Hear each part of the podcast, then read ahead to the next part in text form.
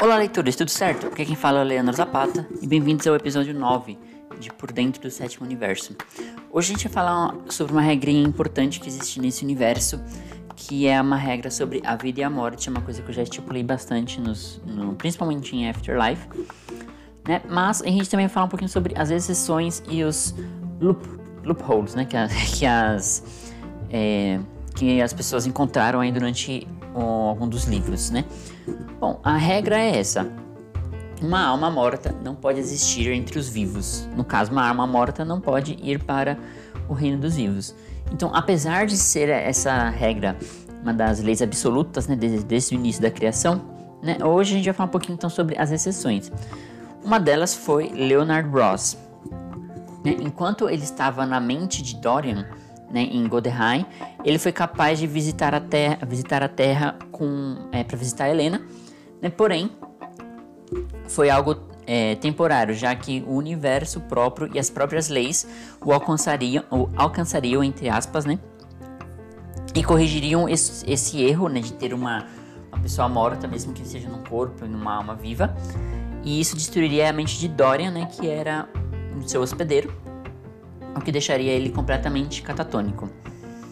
Outra exceção é Stefan von Helsing, né, que é no meu livro A Maldição de Romeu e Julieta.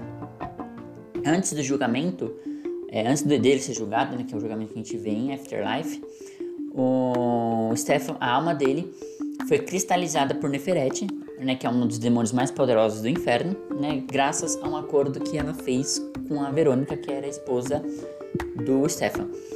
E a partir desse momento, né, a alma do Stefan é, foi colocada no corpo do Aaron e ela conseguiu coexistir aí nesse, nesse processo porque o, a vitalidade do Aaron, o fato dele estar vivo, ajuda aí a alma a manter-se onde ele estava. Outra exceção também é o Dante Adalbron no, no livro Kali, o Reino do Olimpo, né? Que o que acontece? Ele já, é, ele já é um pouquinho diferente ali porque ele mora em um mundo que é cheio de deuses. Então, essa forte presença dos deuses afeta esse mundo e esse mundo também tem uma conexão direta com o submundo, né, é o Hades, né, como é conhecido. E por isso essa lei é um tanto enfraquecida, o que permite que, em condições especiais, algumas almas sejam capazes de vir ao reino dos vivos. O Dante, por ser ele um filho de Hades e ele ter roubado a lâmina do submundo, né, ele atende essas condições né, especiais.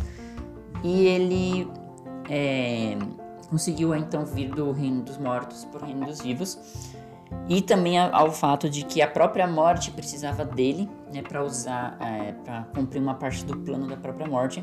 Então ele tinha uma ajudinha extra aí. Então quem assistiu quem assistiu não né? Quem viu o livro quem leu o livro vai entender do que eu estou falando nesse princípio aqui. E por último que foi o personagem do capítulo anterior, de ontem, né, no caso, que é o Amarwin, ele é, conseguiu ir à Terra mesmo ele tendo uma alma morta dentro de si, a alma, ele em si, a alma não é dele, né, então é uma outra alma. Só que quando ele fez isso, né, é, isso quase matou ele, quase destruiu ele totalmente sua essência, e toda a sua existência, justamente porque o universo, a lei, estava alcançando. Da mesma forma que no Leonardo destruiria a mente de Thorian, o, se o Amaran ficasse mais tempo na Terra, ele seria a sua existência completamente seria apagada, digamos assim.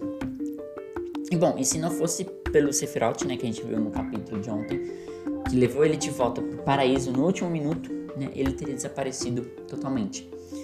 Bom, galera, é, existem algumas exceções mais complexas, mas envolveriam é, mas essas envolvem manipulações é, por parte de deuses e são histórias que eu ainda não contei, né? Então, é, eu não vou entrar aqui em detalhes, mas ocorrem, ocorrem algumas outras exceções também, de acordo com que os personagens e esses seres e tal vão encontrando meio que esses é, buracos, digamos assim, esses loops, né? Que chama.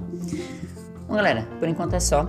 É, eu espero que vocês tenham gostado, né? Esse episódio foi um pouquinho apressado, né? Eu tô com muito pouco tempo pra gravar, gravar as coisas para vocês.